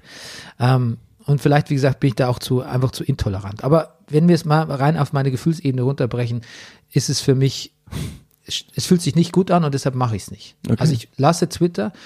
Für Facebook habe ich mal, ich hatte mal einen Job, da habe ich ähm, für einen Verlag gearbeitet, so Social Media ein bisschen nebenbei gemacht. Und dafür, dazu musste ich Facebook irgendwie rumscrollen und gucken, was gibt's Neues und bla bla bla. Und das hat mich so, oh, mir hat schon gegraust, wenn ich wusste, ich muss heute irgendwie, ich muss das heute irgendwie machen. Ich habe einfach dieses, das war sehr leicht verdientes Geld. Ich habe das einfach, ich habe das sein gelassen vor längerer Zeit, weil ich so gezwungen gewesen wäre, auf Facebook zu mich aufzuhalten. Das, das, Ah ja, richtig, ich ich- erinnere mich, ja. das, das schlug mir auf den Magen tatsächlich, wirklich. Ja. Also Facebook ist für mich auch nur Brennerpass-Kommunikation. Mhm. Ähm, und Instagram ist das Einzige, was ich so, TikTok schließen wir jetzt mal aus von meinen zwei, drei Videos, die ich da gemacht habe. ja ich, fand die ganz nett. Ich bin jetzt auch, hab mir zumindest mal ein Profil angelegt, um mir das anzugucken. Ja, das finde ich auch immer noch ganz lustig. Aber Ja. da, das ist halt aufwendig, da komme ich jetzt nicht wirklich so dazu, was TikTok zu machen. ist es wohl leichter, Likes zu kriegen. ja? Deshalb ist TikTok, deshalb sagen alle, TikTok ist more, more addictive. Also äh, macht, macht, Ah, okay. macht süchtiger. Interessant. Weil du kriegst schneller Likes. Okay, gut. Also, Ja, um, Theoretisch, Um Likes ging es mir da gar nicht. Ich wollte einfach nur so lustige Videos machen. Instagram mache ich ein bisschen mehr, weil ich einfach Bilder von Leuten, naja, eigentlich habe ich mal gesagt, Bilder von Leuten finde ich so unerträglich wie ihre Texte, weil ich halt oft finde, dass Leute, die gar nicht Sie ausgebildet hören den Misanthrop im Internet. Nee, sie hören eigentlich einen wahnsinnigen Optimisten, der, Ja. eigentlich, der eigentlich denkt, wir würden es auch alle ohne Social Media äh, und ohne das hinkriegen und wir müssen halt versuchen, uns also wir, wir, wir hören ja auch, haben wir in dieser Doku gehört, dass einfach unser Hirn sich nicht so schnell weiterentwickelt wie die Technologie und die Ja. Möglichkeiten. Und wir müssen uns halt einfach einbremsen. Okay. Und dann, dann kriegen wir das auch alles hin. Aber der Misanthrop bin ich halt, bin ich nicht wirklich. Ich habe einfach nur den Eindruck, ich bin eher geschmäcklerisch. Ich glaube, die meisten Leute haben nie gelernt zu publizieren äh, und rotzen trotzdem die ganze Zeit ihre, ihre Sermons und Empfehlungen und sonst was raus. Und ich lese es halt nicht gerne. Es tut mir halt aus stilistisch oft weh, muss ich sagen. Sorry. Gut, ist natürlich, klar, ein hoher Anspruch, so, aber ja. Ja, ich glaube, so hoch Nur ist der Anspruch. der. Vollständigkeit halber, ähm, irgendwelche anderen sozialen Netzwerke spielen bei dir eine Rolle? Reddit liest du doch manchmal, ne? Ja, wenn man Reddit als Social Network be- Ist es das ja, weiß ich gar nicht genau. Ja, ein bisschen schon. Ja, Da- es bei, geht- bei Reddit lese ich viel, was einfach Es gibt das, längere Threads zu, also Leute lassen sich länger zu spezielleren Themen aus, ne? Ja, also ich bin auf drei Reddits. Ich bin auf dem Wrestling Reddit, Ja, The Squared Circle, ich bin auf dem Star Wars Reddit und ich bin auf dem Ghost Reddit. ja. Na klar. Und ähm, das ist mein News-Aggregat äh, für, für Sachen, die es halt Neues gibt, aus diesen Mhm. drei Bereichen, die mich halt so nerdmäßig interessieren. Und ähm, auch da habe ich wirklich Schwierigkeiten mit den Kommentaren. Ich benutze Ja. die Wrestling-Communities, äh, Wrestling -Communities, ja, sehr, sehr schnell in Aufruhr zu versetzen, oft sehr verfeindet und auch ähm, einfach sehr unangenehm. Auch da kann ich manchmal die Kommentare nicht lesen und die Diskussion, weil es mich einfach stresst. Auf der anderen Seite muss ich sagen, ich erkenne da tatsächlich bei so einem, wirklich bei so einem, so einem, ja, so einem Hardboiled Redneck Publikum, wie es Wrestling ist, erkenne ich wirklich Tendenzen. Also du findest da kaum mehr Chauvinismus und so Sachen. Also da hat sich wirklich auch sehr viel getan in den letzten Jahren. Also auch da kann ich durchaus äh, auch was Optimistisches rausziehen. Okay. Das kann ich übrigens auch immer aus Social Media. Also ich möchte nicht sagen, dass mich alles total anwidert und ich sage, das ist alles nur furchtbar und unsere Gesellschaft ist kurz vorm äh, Abkippen in den Abgrund, sondern ich kann auch immer was Positives rausziehen, je nachdem, wie ich es lese. Ja. Und dann sind wir aber auch bei der Gefahr der Filterbubbles, dass man halt nur das liest, was man gerne hört. Okay. Naja. Aber dann kommen wir jetzt mal auf die, wollen wir auf die, auf die, auf die Doku kommen? Ja, würdest du sagen, du nutzt Social Media mehr als ich? Ich bin mir gar nicht sicher. Ich glaube, naja, du hast mal zu mir gesagt, dass du, oft denkst so, naja, was ich was, wenn du dein Handy in der Hand, die Leute nehmen so, also ich bin auch gestört, wenn Leute, mit denen man sich unterhalten will, ihr Handy in die Hand nehmen. Das weiß ich ist bei dir auch. Ich, ähm, hast dann aber mir mal selber gesagt, naja, so manchmal nehme ich es auch öfter in die Hand, als ich möchte. Deshalb, ich kann das schlecht einschätzen. Du likest jetzt wenig Sachen, also ich krieg wenig Aktivität mit, was aber nicht heißt, ich kenne auch viele Leute, ähm, Die so die treffe, die nie irgendetwas liken, Ja. aber ich treffe die nach einer gewissen Zeit und sage, Mensch, du warst ja auf Tournee in da, da, da und da und ich habe gesehen, du hast das und das gemacht. Wo ich sage, ach, sieh mal an, so hat das zumindest, hat das gesehen. Das ist schwer einzuschätzen manchmal bei Leuten. Ja, also wenn wir was, also ist nicht so, dass ich mit Vorsatz etwas nicht like, um dem anderen zu zeigen, das ist nicht likebar, Ja. sondern ich denke schon, wenn ich, wenn ich merke, da kann ich jemand auch was Gutes tun, dann like ich auch. Aber ich Ja. krieg tatsächlich viel nicht mit. Du hast karitatives Liken. Ja, Ja. ja das- auch, ja. That's a thing, Barney. Aber ich, ich krieg wirklich Ja. vieles nicht mit, weil du denkst, ich habe jetzt wieder, so- ich habe jetzt so eine schöne Foto von meinem. Aber ich rede jetzt gar nicht von mir. Ja, ich nehme es ja nur als Beispiel. Wenn du denkst, ich habe so ein schönes Foto von meinem Backstage-Bereich gemacht bei meiner letzten Tour und warum liked der Idiot es nicht? Findet der das, Das, wohl das, das doof? habe ich noch nie gedacht, Bernie. Nur ein Beispiel. Dann ist es tatsächlich damit zu tun, dass ich es einfach ähm, nicht, nicht mitbekommen habe. Ja, ja. Und Okay. das ist tatsächlich so, weil ich da, selbst Instagram, was ich am meisten nutze, ja. ähm, ich würde sagen, nicht öfter als zweimal bin am Tag oder Okay. dreimal. Trotzdem, Bernie, Ja. das, das waren jetzt wir. Hast du nach dem Gucken dieser Dokumentation, ich bin vom, versucht formuliert zu sagen, nicht auch das Gefühl, dass sich da irgendwas sehr, sehr Ungutes entwickelt? Nichts, was ich so schon nicht mal gehört hätte. Und ähm, Be- Bedenken, mit denen ich mich selber getragen hätte. Okay. Um es vielleicht trotzdem mal kurz zusammenzufassen, was worum es in dieser Doku geht. Das Social Dilemma. Das Dilemma ist, dass alle großen, dass Millionen, Millionen von Menschen in sozialen Netzwerken sind, dass diese sozialen Netzwerke aber finanziert sind durch Werbung. Und dadurch, dass es durch Werbung fasziniert sind, sind wir alle letztendlich Kunden in diesem, in diesem, in diesem sozialen Netzwerken und das Hauptziel dieser sozialen Netzwerke ist es geworden, unsere Aufmerksamkeit möglichst lange zu halten. Und es arbeiten Menschen in, hauptsächlich in, in, im Silicon Valley in, in Kalifornien daran, unsere hochprofessionelle, auf hochprofessionelle Art und Weise mit, naja gut, jetzt kommen diese Worte, Algorithmen und so, aber es, wird versucht, unsere Aufmerksamkeit, das Um jeden Preis. um jeden Preis zu kriegen. Ja. Und wenn man manchmal das Gefühl hat, scheiße, jetzt habe ich schon wieder das Handy in Hand genommen und, und den Scheiß auf Let Bible geguckt, das wollte ich eigentlich gar nicht, ähm, darf man auch nicht vergessen, dass dass, dass, dass, dass, dass man so ein bisschen outnumbered ist, dass da, dass da wirklich, dass, dass, da wird mit ungleichen Waffen gekämpft. Wir werden da schon an unseren tiefsten Instinkten abgeholt äh, und mit den Sachen versorgt, von denen jemand ein, ein, ein, ein Algorithmus herausgefunden hat, dass die uns vielleicht wirklich interessieren könnten. Man kann Das, die das Dilemma ist, und das Dilemma ist, um das den Satz noch zu sagen, das Dilemma ist, es gibt nicht wirklich eine Alternative zu, zu diesen, es fun alle funktionieren so. Alle, die wir auch gerade aufgezählt haben. Man könnte die Doku so sehen. Man könnte sagen, das Ding analysiert, die- Doku analysiert die Probleme mit Social Media und vor allem, dass da so ein humanistischer Aspekt, niemand kümmert sich um den humanistischen Aspekt dabei. Ja. Und deshalb baut die Doku eine Drohkulisse auf, damit man so ein bisschen Angst kriegt auch und besorgt wird und seine Verhalten ändert. Das ist die, so könnte man es interpretieren. Auf der, es gibt auch noch diese andere Leseart der Doku, indem, man alles so nimmt, wie es einem präsentiert wird.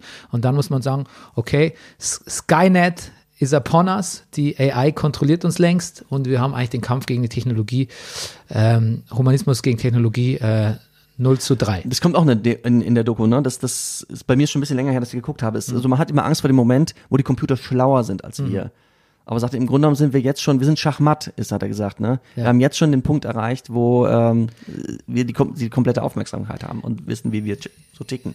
Genau, und im Prinzip ist es schon so, dass wir manipuliert werden, auch du und ich, ohne dass wir es ohne dass wir es wissen. Und deshalb ist es so schwer, das anzuerkennen, weil wir ja das nicht wahrhaben wollen. Wenn du jetzt sagst, nimm unser Gespräch von eben, dann sagen wir ja auch, okay, klar, ich mache das und das, aber ich gucke ja auch danach und sonst irgendwie. Der Film sagt, vergiss es, egal was du mir hier erzählst, ähm, du bist schon mittendrin. Du, du, du trägst deinen Teil dazu bei, zu dieser Maschinerie und du bist durch die Bubbles, durch Werbung etc. schon manipuliert und du merkst es gar nicht mehr. Und das ist tatsächlich ähm, das größte Problem.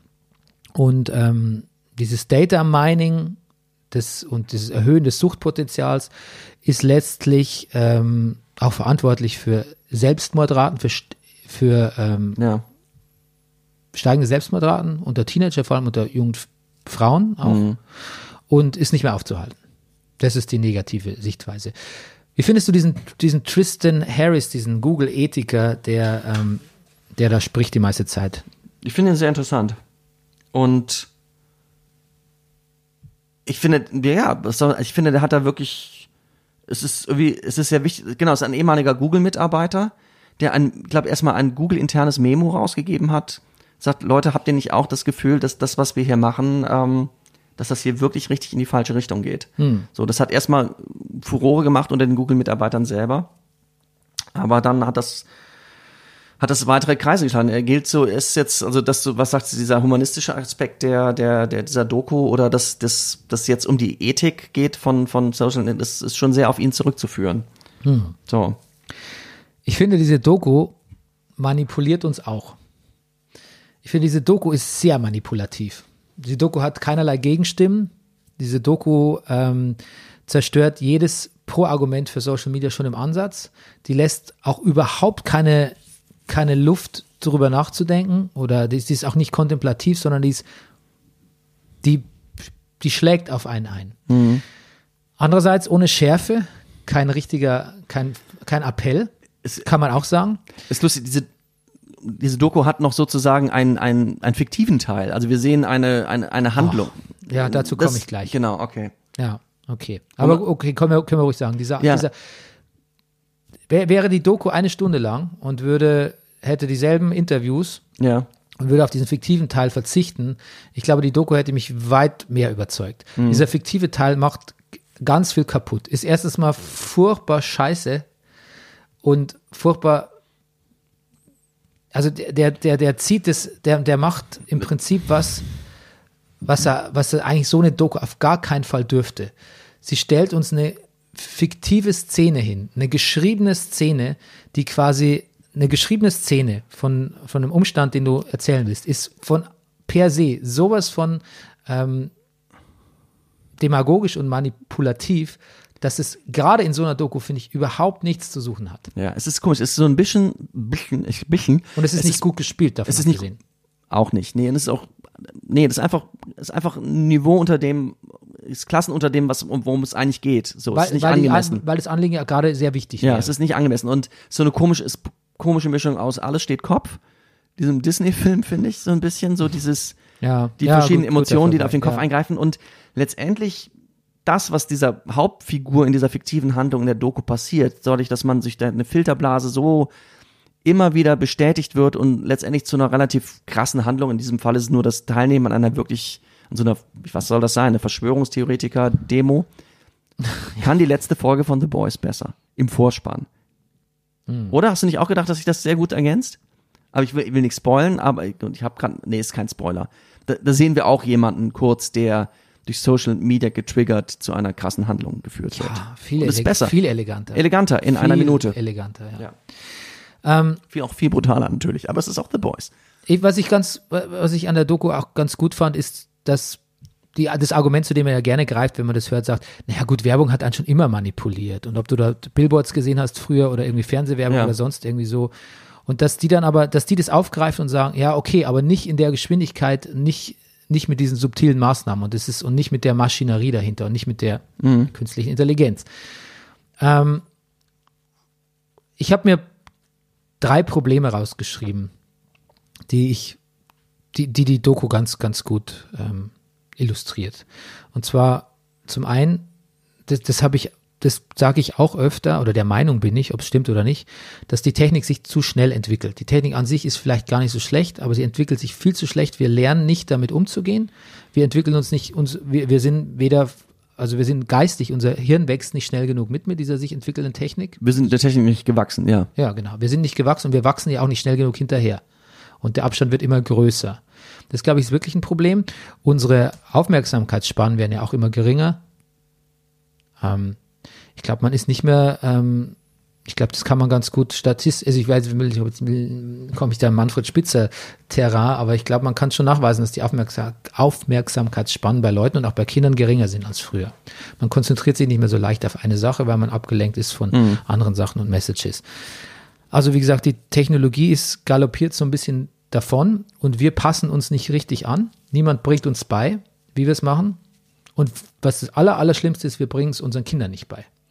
Wir geben ihnen keine, Das wir ich der wichtigste Aspekt keine überhaupt. Regeln vor. Wir zeigen es ihnen nicht, wir erziehen sie nicht. Und es gibt so Diskussionen an Schulen, wo die Schulen sagen, wo die Eltern sagen, ja, müsst ihr doch mal so, könnt ihr doch mal so ein Ethikseminar machen zu Handybenutzung und sonst irgendwie. Und eine Freundin von mir hat neulich gesagt, an der, also die in, in, in so einem Schulbeirat, bla bla, hat er gesagt so, naja, klar, können, können die an der Schule ein Seminar machen oder einen Kurs oder eine St- Unterrichtsstunde, aber die machen, die lernen dann irgendwas über Nutzung von, wie man seine Geräte benutzt und dann kommen sie nach Hause und die Eltern hängen die ganze Zeit am Handy oder am Laptop Ja, oder ja, sonst genau. irgendwas und so. Und die Eltern schieben das auch nur ab. Also da liegt sehr, sehr viel Verantwortung bei den Eltern und das finde ich ein sehr großes Problem, dass wir auch diesen Film jetzt sehen aus Erwachsene und denken so, hui, ja, es gibt ein Problem, aber ähm, und dann sagen wir es vielleicht sogar an unseren Kindern, oh, das ist böse, das Social Media, aber wir sagen es mit, während wir in der linken Hand gerade irgendwie unsere, unsere Mentions auf Twitter checken, weißt Ja, aber ist das genau? Was, was, was, was sollte man den Kindern denn sagen? Also abgesehen davon, dass man das zeitlich reglementiert oder solche Sachen, ist ja auch interessant, ne, um das vielleicht auch mal zu sagen, dass alle, die, fast alle, die da arbeiten oder gearbeitet haben, sind ja alles meistens ehemalige Angestellte von, von den großen Tech-Unternehmen. Ähm, in Social Media oder Handys oder überhaupt das alles bei ihren eigenen Kindern extremst reglementieren. Ähm, was, was, was sollte man den Kindern denn sagen? Oder was bringt man ihnen denn bei? Ja, du erstmal machst, etablierst du Regeln und Zeiten, feste Zeiten für Nutzung.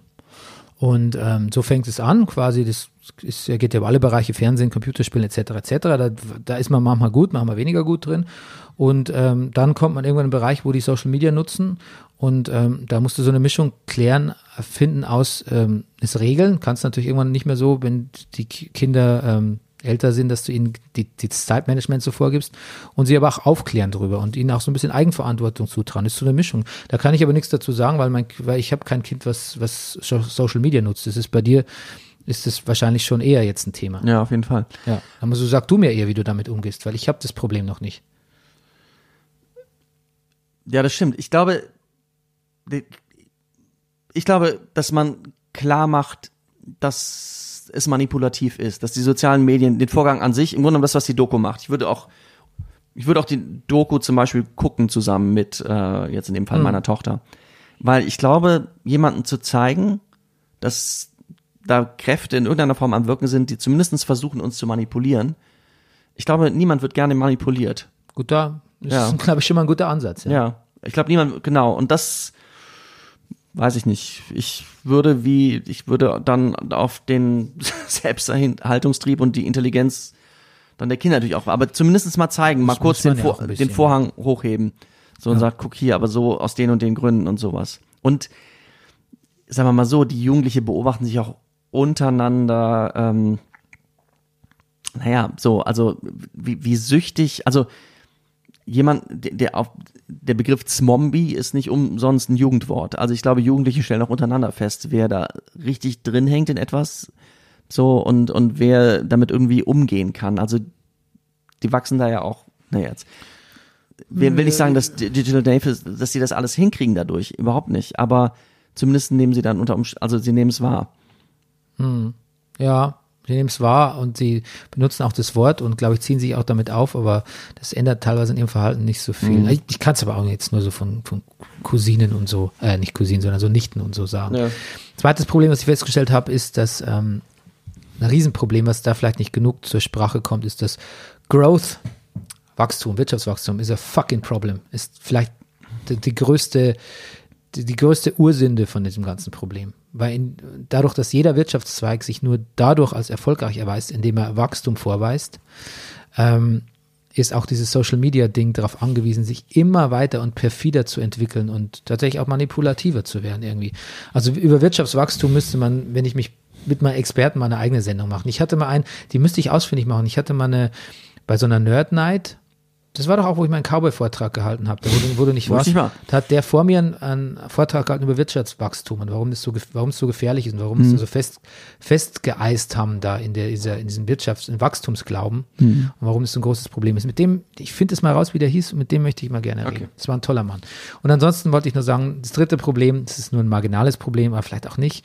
Ich finde Auto, Google Autofill, it's, it's a real problem. Ja, absolut. Genau. Auch Thema in der Doku, je nachdem, wo du dich auf dieser Welt befindest, Ja. macht Autofill, gibt dir was anderes.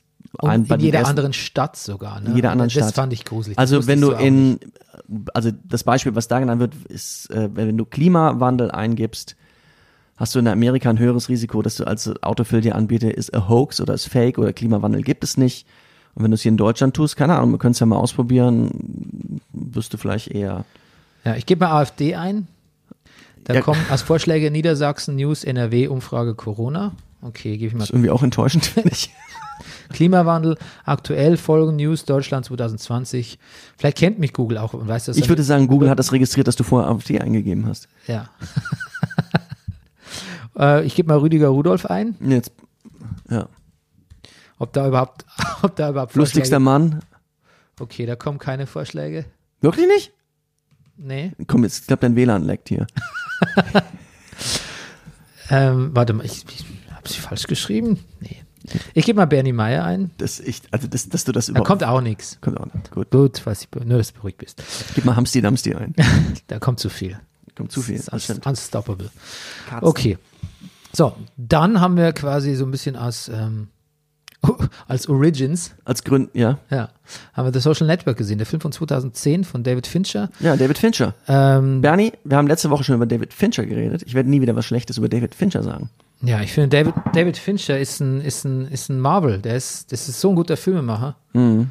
Ich finde, alles, was der macht, ist, ist so präzise, nie langweilig, so.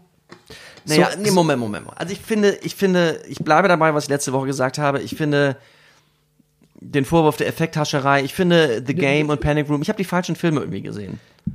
Ja, das sind- sind nicht, das gehören nicht zu den besten Filmen, nicht aber langweilig sind die auch nicht. Lang, ah, selbst Panic Room fand ich ein bisschen. Right? Ja.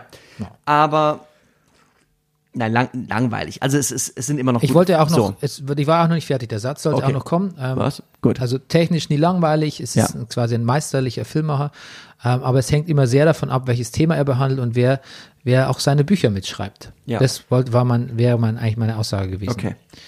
In dem Fall schreibt sein Buch Dialog Grandmaster Aaron Sorkin Ja. und das ist das Tolle an dem Film und gleichzeitig auch ein bisschen das Problem. Aber ich komme gleich dazu. Sag du, du als Erstseher von The Social Network, wie du ihn fandest. Ich fand ihn auch überhaupt nicht langweilig. Ich fand ihn, er fängt irrsinnig stark an. Die erste Szene schon, ähm, wie er mit einer, in, diesem Moment und vorne in, dieser Kneipe sitzt und Mark Zuckerberg und Erika Albright im, Ja. Trennung, im Trennungsgespräch. im Trennungsgespräch, im, ich glaube, das Pub heißt der, der durstige Student oder Ja, so. Ja, genau, das ist ja. schon auch sehr gut. Ach, das, also auch dieses ganze, ach, das stimmt so viel. Das ist auch das, das Setting natürlich ist natürlich auch irgendwie, also es ist auch so gewesen und dass die Harvard-Studenten sind und sowas, aber mir ist auch nochmal klar geworden, dass ich nie mehr in meinem Leben, ich werde nie wieder Harvard-Student sein, Bernie. Der Zug ist wirklich abgefahren. Ich wusste das auch vorher schon, aber das ist mir nochmal klar geworden. Hast du, findest du schade? Ja, irgendwie schon. Er ist auch gerne in einem Final Club. Ja, ich, ich hätte schon gerne so. Ich hatte schon immer lange meiner Kindheit das Gefühl, ich werde immer mal eine Universität besuchen. Ich werde mich bilden und ich meine, du hast das ja alles gemacht und Regensburg ist auch fast so schön wie Harvard, aber Aber ich, ich habe nur einen Scheiß gemacht. Na gut. Ähm, It is what it is. Ich glaube, dass, wenn Trump an Covid-19, wenn da wirklich passiert, was passieren sollte, was wir natürlich nicht, aber wenn er dran steht, ich glaube, dass dieser Tweet, den It is what it is, das werden alle tweeten. Glaubst du auch, ne? Genau. Was ich sagen will, ist, ähm, es ist das, deshalb habe ich jetzt gesagt, David, ich werde nie wieder was Schlechtes gegen David Fincher sagen. Die Szenen zwischen den Leuten sind so irrsinnig gut. Und so was, was da so, welche, welche, diese Winkelvoss-Zwillinge, welche, auch dieser Mark Zuckerberg, der, der kommt ganz schön, ich finde, er kommt ganz schön, er kommt ein bisschen krank rüber. Er kommt ein bisschen, Er kommt unfassbar na narzisstisch, Narzisstisch, unsicher, aber man denkt, hat der Asperger oder was ist der mit? Autistisch so ein bisschen ja, ist. autistisch auch. Autistisch, ja, rüber. Ist schon krass, oder? Also die- ich sag mal so, wenn, wenn die Schlussszene da nicht so ein bisschen das entschärfen würde, so, wo die, also die eine Anwältin so ein bisschen nett zu ihm ist und sagt, ich glaube, so schlimm sind sie gar nicht. Könnte ich mir vorstellen, also, also Mark Zuckerberg kommt nicht gut weg. Ist doch, ist doch erstaunlich, dass äh, in diesem Film alle Klarnamen benutzt werden dürfen, oder? In so einem klagefreudigen Land wie Amerika. Ja, stimmt, ja. Also ich weiß gar nicht, wie das juristisch funktioniert. Ich weiß, dass auf jeden Fall Mark Zuckerberg ein ex extrem guter Sport war, was äh, das betraf. also okay. hat, äh, erst war mal bei Social, äh, bei Social schon, bei Saturday Night Live, Ja. hat sich über sich selber lustig gemacht, hat ähm, tatsächlich auch Naja, das würde einen ja so ein bisschen im Gefühl beschädigen, dass er sich selten einer Schuld bewusst ist. Kann man auch sagen, aber es ist, ist interessant, dass Aaron Sorkin auch bei einer Preisverleihung gesagt hat, I wanted to say to Mark Zuckerberg tonight, if you're watching, um, Rooney Mara's character made a prediction at the beginning of the movie, also quasi, dass er immer, ich glaube, wie war, also Erika Albright, dass er immer, dass sich die Leute nicht von ihm trennen, sondern einfach, weil er irgendwie nicht im Final Club ist, sondern einfach, weil er ein Arschloch ist. Und dann sagt er, she was wrong. You turned out to be a great entrepreneur, a visionary and an incredible altruist. Sagt Aaron Sorkin zu ihm. Ja. Ähm, ich glaube tatsächlich, dass ähm, er selber sagt, äh, 40 Prozent des Films sind wahr, aber ähm, der Charakter, wie so dargestellt ist, so, so ist er nicht. Und ich glaube tatsächlich, dass das auch so ist. Ich, mir kommt es sehr zugespitzt und sehr überhöht vor. Und wenn ich versuche, in dem Film quasi eine re- realistische Darstellung zu suchen von der Zeit und ähm, dem Zeitgefühl, dem Lebensgefühl und auch den Charakter, also nee, von der Zeit und dem Lebensgefühl, dann kann ich mich damit, da kann ich gut anschließen dran. Wenn ich denke, die Leute sind genauso dargestellt, wie sie sein sollen oder wie sie auch waren, dann, dann würde ich sagen, das ist mir zu zugespitzt. Aber das ist ja Quatsch, weil so ein Film ist ja auch letztlich eine Allegorie auf die Zeiten und eine Metapher, wobei ich nicht genau weiß, worauf der Film eine Metapher ist. Was ich weiß, ist, dass David Fincher eigentlich einen Film, der wenig interessante Handlung hat. Im Prinzip ist diese Klage von den Winkelwoss auch nichts Besonderes. Wie der Facebook gründet, die Geschichte ist auch nicht wirklich so lustig oder so sensationell. Das College-Leben ist nicht so toll. Also du Diese- zählst gerade alle Gründe auf, weshalb ich den Film zehn Jahre nicht gesehen habe. dieses Rudern, alles nicht so spannend. Und trotzdem, und das ist das Irre, schaffen es Sorkin und Fincher aus diesen ganzen Zutaten, die mich an sich nicht interessieren, einen extrem kurzweiligen und tollen Film zu machen. Ich habe ihn damals habe ich auf meinem Blog geschrieben, dass es eigentlich eine so eine bisschen anarchische, es ist, man kann das Ding auch als College-Komödie sehen, als ganz anarchische, Ja. wenn man es nicht zu ernst Ja. nimmt. Und so funktioniert der Film fantastisch, finde ich. Es ist äh, wirklich, also es ist wirklich lustig auch. Ja, er ist wirklich sehr lustig. Das übersieht, man übersieht tatsächlich, wie viel Satire da drin ist. Ja. Und eine Kritik, die ich immer hatte, ist, dass bei Sorkin-Drehbüchern das Problem ist, dass alle Figuren genauso clever und eloquent sind oder sprechen wie er selbst. Ähm, es gibt im Prinzip fast keine Idioten in dem Film, weil alle super clever und, und, und wie sagt's ähm, Erika Albright, so snide sind, so schnippisch. Ne? Aber das ist auch egal, weil das ist quasi, man muss sich das, wenn man den Film auch ein bisschen sieht, wie ein Theaterstück, der unterhalten soll, wo es zack, zack, zack, zack, Dialog, Pointe, Punchline, ähm, Zeitgeist, Anspielung etc., dann stört mich das nicht, dass nicht jede Figur in so ein dann dürfen die Figuren auch alle gleich eloquent sein. Dann ist es auch ein, ein Battle of the, of the Wits, also ein- der Schlagfertigkeitskampf. Sagt man das? Ja. Ah, okay. Und ähm, deshalb ist es, ist es quasi fast schon wieder illegitim, wenn ich sage, mich stört es, dass alle so super, so super clever sind. Ich habe die Allegorie, was der Film, wenn er mir was sagen will, die hatte ich allerdings nicht ganz gefunden. Also ich erkenne natürlich klar diese Juxtaposition aus. Auf der einen Seite Harvard, Rudern als körperlicher Sport, dieses alt, alte, diese alte In Institution, auf der anderen Seite New Tech, Geld, Ja, auch zum Beispiel, Bubbles. also ich finde, die Schlüsselszene ist ein bisschen die, wo die beiden Winkelfoss ähm, Studenten, Zwillinge zum, zum, zum Dekan gehen. ja, Zum Dean. unglaubliche Szene. Fantastische Szene. Punch me in the face. Ja. ja. Ähm, und dann sagen, naja, also wir möchten, dass sie eingreifen, weil hier geht es um viele, viele Millionen Dollar. Und er sagt, ja, Moment mal, Jungs. Also da geht aber gerade die Fantasie mit euch durch. Und der eine sagt, ja, aber Entschuldigung, ist das nicht genau das, was Sie in Ihrer Antrittsrede zu uns gesagt haben? Wir sollen mit unseren Ideen die Fantasie mit uns durchgehen lassen. Ein sehr lust, lustiger Aspekt in dieser lustigen Szene. Andererseits ja auch wirklich dieses, Leute, es gelten neue Regeln. Es gelten neue Regeln. So, es ist, es, äh, hier trifft was, hier trifft ein altes Denken auf ein neues Denken. Und ja, keiner kommt hinterher. Der Mark Zuckerberg ist der schnellste. Jetzt, wenn man Fincher-Filme allgemein sieht, dann könnte man leicht den Eindruck bekommen, dass Fincher eh so ein bisschen so ein Nihilist ist. Und das ist eigentlich ganz gut zu wissen, weil man sucht, glaube ich, manchmal, wenn man so Filme wie so The Social Network sieht, sucht man so, wo ist der, an welchem Charakter kann ich irgendwie so andocken? Wo ist das, wo ist das Gute in, in dem all dem Wust? Und es ist dann natürlich schwer zu finden und es soll auch nicht wirklich. Also Andrew Garfield noch am ehesten. Wardo, ne? Eduardo, ja. ja. Der übrigens den auch fantastisch spielt. Ach, den mag ich übrigens sowieso so gerne. Ich auch, und ich das- mochte auch vielleicht dann letztendlich auch seinen Spider-Man am meisten. ich mochte ihn als Figur Ja. auf jeden Fall besser, mehr als Tom Holland Ja. und äh, mehr Also- als Tobey Maguire. Ich habe einen fantastischen Werner Berlinale, um das Filme einmal waren halt kurz zu kacke. sagen. Film mit ihm gesehen, Boy. Ja, das muss ich nachgucken. Englischer Film, Boy 8. Boy- Also Boy und dann eine Nummer. Also, äh, wo er einen, einen, jemanden spielt, der straffällig, mit einer, mit einem Mord straffällig geworden ist, minderjährig, eine Strafe absitzt und dann woanders ein neues Leben anfangen kann. Ist ein, ist ein wirklich ein toller Film. Ja, guck mal nach. Es ist ein toller, toller Schauspieler. Toller Schauspieler. Boy A heißt der Film, Boy A, ja, Hm. dann doch. wenn ich mich nicht irre. Ja. Ja. Schon älter, ne? Ja, der ist schon älter. Der ist bestimmt, 2007 oder so. ja. Ach, so alt, ja, okay. Aber kann, kommt hin. Ja, okay. Ähm, ich, genau. Aber wie gesagt, wenn man das weiß, dann, man, wenn man das nicht erwartet, also man erwartet immer bei Filmen so eine Resolution irgendwie so, ah, am Ende hat vielleicht doch der Zuckerberg recht gehabt oder ach, die, der alte Weg der Harvard-Studenten ist das Richtige oder so. Nee, aber äh, tatsächlich, die, die bisschen die, die Quintessenz bei Fincher ist schon noch mal ein bisschen alles sind, alle sind Arschlöcher. Ja. Und ich war auch, letztendlich, der Film ist so kurzweilig und ja, war auch nicht so einen Schluss hat. Ich war überrascht, als er schon zu Ende war. Fantastisch, Justin Timberlake als Sean Parker. Super. Super. So fucking amüsant. Ja. Und diese Szene, wo sie Andrew Garfield, also Eduardo, aus der Firma raus ekeln, Uh. dies, das ist meine Lieblingsszene im gesamten Film. Da bin ich Ja. im Kino drin gesessen und dachte so, das ist ja herrlich. Wie, Hm. wie, erstens mal dieses Gespräch mit dem Anwalt, was dann der Ton ausgeblendet wird, hinter Glas. Fantastisch. Ach, dieser Anwalt ist so gut gecastet. Ja. Super, super. Dann kommt der raus, stürmt auf Dings zu, stürmt auf äh, Zuckerberg zu und macht aber nicht diesen großen Reveal, indem er dann erst am Schreibtisch wüten wird, sondern er schreit beim Laufen schon, Ja. er schreit er schon, Mark!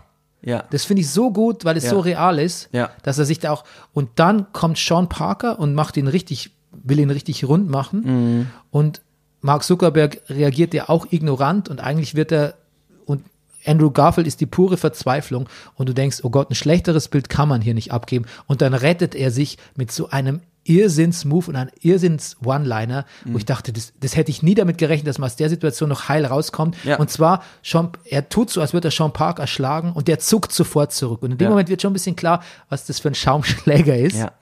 Aber auch lustiger Typ, wollen wir nichts wegnehmen. Ja, ja, ja. Und dann sagt Andrew Garfield, wow, das ist wirklich cool. Neben dir wirklich wie ein Tough Guy. Ja. Das kriege ich sonst nie hin in meinem Leben. Ja. Das ist, das ist unglaublich. Da konnte ich nur, ich hätte, wer am liebsten hätte ich applaudiert im Kino damals. Und man kann sich auch so, letztendlich waren ja auch alle wahrscheinlich nicht so sportlich, wie Justin Timberlake dann aufgrund seines Vorlebens, sag ich mal, ist. Man kann sich diese Szenen aber auch wirklich vorstellen unter so, so, so Tech-Nerds, die eigentlich die hauptsächlich die meiste Zeit vom Computer verbringen. Ja. Das, das, das, das, das hat ein tougher aussehen als der andere, ist, glaube ich, unter so Tech-Typen eine ziemlich harte Währung. Eins noch, wenn man an dem Film was kritisieren will, ist es natürlich eine Menge White, White Boys playing with stuff, ne? Das ist auch das Also letztendlich, was eh- Tristan Harris sagt. Ja. in der Doku 50 weiße Jungs, die in Kalifornien darüber entscheiden, was, was, uns, was unsere Aufmerksamkeit gefangen nimmt. Also Persons of Color sind da irgendwie, haben da nichts zu melden in dem Film. Nein. Ich finde, Asiaten, vor allem Asiatinnen, kommen sehr schlecht weg. wie nicht ganz okay, so muss ich sagen. Äh, man kann immer darüber streiten, ähm, wie dieser, ob Chauvinismus, ob Fincher Chauvinismus zum Thema hat machen wollen.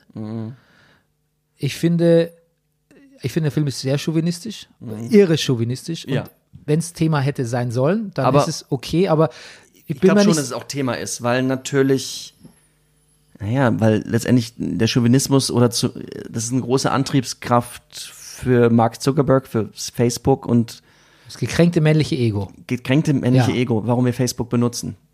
Ja, Dieser Button in einer Beziehung oder nicht, einfach das vorhin, was du gesagt hast, so. Damals übrigens jetzt vorhin ein Gespräch noch mit MySpace. Man lernt jemanden kennen, eine Frau, die man hört den Namen.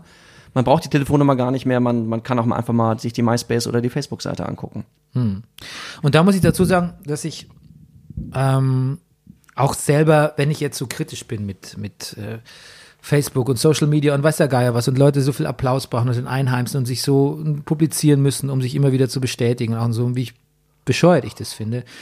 Ich habe natürlich auch 2004, glaube ich, was oder 2005 angefangen zu bloggen damals, ne? Und ich habe gebloggt schon auch Stimmungsbilder und literarisch, würde ich sagen.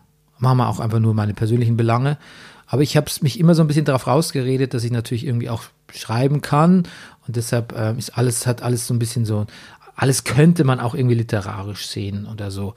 Und erstens mal bin ich seit Jahren am alte Beiträge löschen, weil es mich selber, weil ich selber so peinlich finde, was ich so geschrieben habe. Also, Also jetzt, Blog-Einträge? ja, also Ah, jetzt, okay. jetzt noch schnell meinen Blog durchforsten, bevor die Ja, ganzen ja, peinlichen ja, vor Sachen allem weg sind. Screenshots machen, Bernie. Lesen, ja. Ja, wer liest noch? Einfach, es geht nur ums Aufbewahren. Dann aufbewahren, um für den Fall der Fälle. Ja, genau. Und ich habe mich tatsächlich auch, ich habe mir diesen, da gab es eine Community von Leuten, die meine Seite gelesen haben. Das waren dann irgendwie 400, 500 Leute. Manchmal waren es auch mehr, als das bisschen Blogs ein bisschen geboomt haben. Die hat man auch im, im echten Leben gekannt. Das hatte sehr viel mit meiner, mit auch meiner Eitelkeit zu tun. Tatsächlich nicht nur die Bestätigung zu kriegen, es hat auch damit zu tun, dass ich gerne geschrieben habe, aber es war auch sehr viel damit zu tun, dass ich Bestätigung bekommen habe, dass ich gut schreibe. Tatsächlich hatte sehr viel damit zu tun, auch ähm, neue Leute kennenzulernen, Frauen oder auch tatsächlich sowas, so einen Blog als Referenz zu haben, wo jemand liest und er sagt, der kann wirklich gut schreiben oder ist ein interessanter Typ. Da waren auch hin und wieder, meistens waren Landschaftsfotos von mir, äh, Landschaftsfotos da, aber es war auch mal hin und wieder mal ein Foto von mir, wo ich mir schon, was ich heute nicht mehr machen würde, wo ich mir schon bewusst war, okay, da wollte ich gut aussehen dabei, da wollte ich tatsächlich, und es ging immer, und das ist jetzt mein trauriges Fazit, es ging tatsächlich immer auch darum, um Frauen zu beeindrucken, also quasi äh, im Sinne von jemand kennenzulernen. Und es ging auch drum, um so ein bisschen, bei manchen Texten habe ich auch immer gehofft, die Ex-Freundin liest mit. Und ähm, Ja. also das Spiel irgendwie, es ging um, um ein Spiel auch irgendwie. Um ein Spiel und das Spiel war motiviert auch von meinem gekränkten Ego auch so ein bisschen. Und das ist in einem, in einem, das ist irgendwann auch so weit eskaliert, dass man teilweise dann, dass sich, ähm, dass es Affären gab mit Leuten, die selber geblockt haben. Und dann hat man beim anderen gelesen, wenn der sein Tag Revue passieren lässt in seinen metaphorischen Stimmungsbildern, ist da eine Anspielung auf mich. Und dann gab es ähm, Okay. dann gab es irgendwie Leute, die haben mich dann nachts angerufen, du, ich habe bei dir das am ich habe das bei dir auf dem Blog gelesen, was bedeutet das, was sagt es über uns aus? Jetzt, also das ist wirklich auch eskaliert, finde ich ein bisschen. okay, ja. Und ähm, ähm, also I did my share of Social Media, Ich- auch auch in einem anderen Kontext. Und Mama, Mama sage ich so ganz großkotzig, ja ich hatte das und weiß das und, und ich kenne das alles. Ich weiß, wie ihr jetzt tickt, weil ich hatte das schon 2005 oder so. Aber ich glaube, ich will an der Stelle eher sagen, ähm, ich weiß, wie verlockend das ist und wie, weil ich mich, weil ich das gemacht habe auf andere Art und Weise mit dem Bloggen und es mir heute noch ein bisschen unangenehm ist. Und wenn man tief genug stöbert auf meinem Blog, dann findet man noch so Sachen, die unangenehm sind. Auch wenn ich, wie gesagt, so subsequent immer, immer viel am, am Rumlöschen bin. Ähm, ja, man findet noch wahnsinnig viel schlechte Fußball, Fußballberichterstattung bei Also mir. wir enden mit die größten Kritiker der Elche. Ja, das habe ich übrigens auch neulich auf einem Datingportal so gelesen. Ah, gut. Übrigens, ne, das, das, wenn ich was addiktiv finde und gefährlich, dann sind es diese Datingportale. Okay. Das, das hat mich viel mehr in, in, in, in, in, Gefahr gebracht als je, jeder Social Media Kram irgendwie. Das ist nämlich wirklich, das ist nämlich extrem, Social Media ex, in extremo ist es. Das glaube ich. Aber ähm, ich habe mich jetzt da auch distanziert davon, insofern. Gefahr erkannt, Gefahr gebannt und eigentlich wollte ich, hatte ich ja gerade noch so eine schöne Überleitung zum Fußballthema, deshalb wollte ich sagen, hast du einen Downbreak, den du anbringen willst? Nein.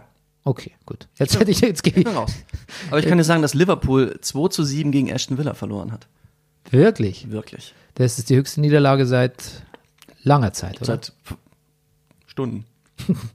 Und ähm, ja, ansonsten gab's. Äh, Bu- hast du Bundesliga noch verfolgt? Ein bisschen, ja. Nee, also jetzt fragst du mich, heute fragst du mich jetzt sehr ausführlich. Ich, äh, Ja, weil ich, weißt du warum? Weil ich ein schlechtes Gewissen habe, weil ich das so, weil ich das quasi Ja. Meine, meine eigene Agenda so über deine Nee, gestellt habe. ja. Der Mann möchte gern Fußball gucken, nee, ich muss jetzt auch zur Probe, Bernie. der möcht, möchte drüber reden und dann lasse ich ihn nicht. Ja. Okay, aber du musst zur Probe Ich muss zur Probe. und ich möchte dir nur sagen, ganz furchtbar auf Toilette. geh, red, ger, red gerne über Fußball. Das wollten wir nicht wissen. red gerne über Fußball. Aber ich du habe die. Woche 30 Euro gewonnen bei Tipico. Hey, Jetzt hat er doch für Tipico Werbung gemacht. Oh nein. das machst du schon ganz lange. Da Mach schon möchte ich jetzt mal Geld sehen. Gut. Ich möchte von Florida Eis sehen. Ja, aber ich bin jetzt nämlich genau, ich bin, weißt du, ich bin jetzt wie Andrew Garfield und sage, warum machen wir das denn überhaupt, wenn man hier kein Geld verdient? Und du sagst, das, Ding muss cool sein. Und Das Ding muss cool sein. Interessant, ne? Auch ein Aspekt, ne? Damals völlig klar, Zuckerberg, Facebook, keine Werbung. Jetzt geht's nur noch um Werbung.